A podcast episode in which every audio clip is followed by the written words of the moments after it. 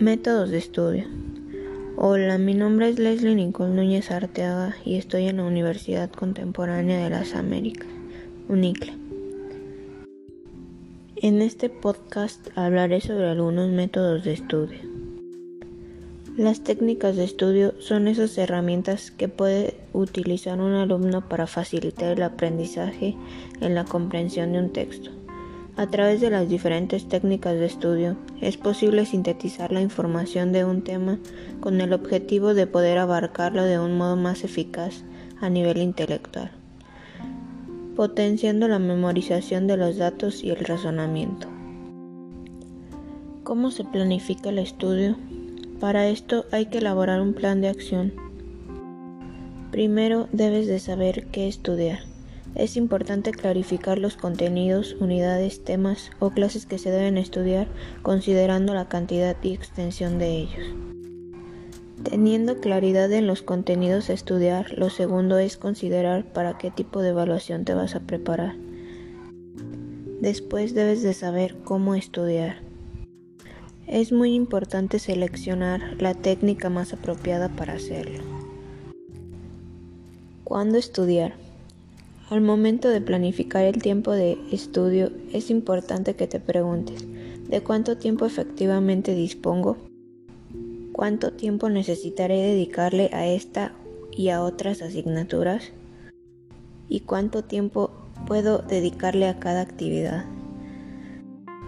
Otro factor importante es dónde estudiar. Lo que resulta más efectivo es estudiar en un lugar relativamente libre de distracciones e interrupciones. En un lugar cómodo donde te dé la luz natural y no haya mucho ruido. Una de las estrategias de estudio es subrayar. Subrayar te sirve para destacar las partes más importantes de un texto. Estas las puedes poner con un color que llame tu atención para que así se note que son las más importantes. Otro método de estudio son las imágenes mentales. Estas nos ayudan a memorizar con mayor facilidad. Factores internos y externos que inciden en el aprendizaje. Algunos de los factores internos vendrían siendo la motivación. Generalmente los alumnos se sienten más implicados con aquellas asignaturas con las que disfrutan más la hora de clase. Factores psicológicos. Debe de haber un equilibrio tanto físico como psicológico, puesto que cada una de estas va a dificultar o facilitar el aprendizaje del alumno. Factor económico. Es uno de los cuales tiene mayor impacto sobre el desempeño del estudiante, puesto que al no tener buena alimentación afecta su rendimiento escolar o también no contar con los recursos económicos para satisfacer la demanda de útiles escolares y materiales. Algunos de los factores externos vendrían siendo como el ambiente.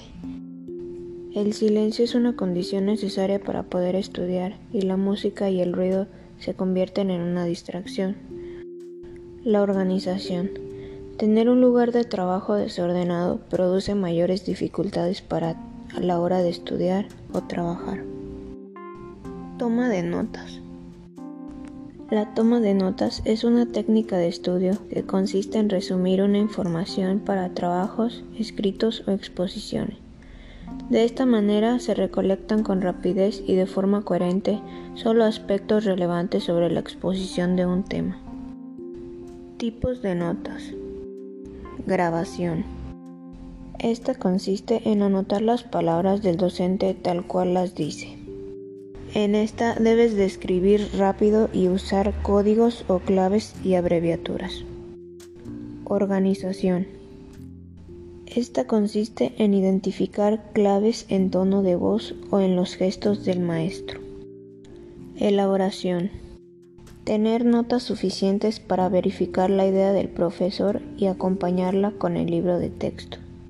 Algunas de las dificultades que se presentan en la toma de notas son no poner atención, no saber seleccionar la información, no saber organizar la información y al crear nuevas ideas.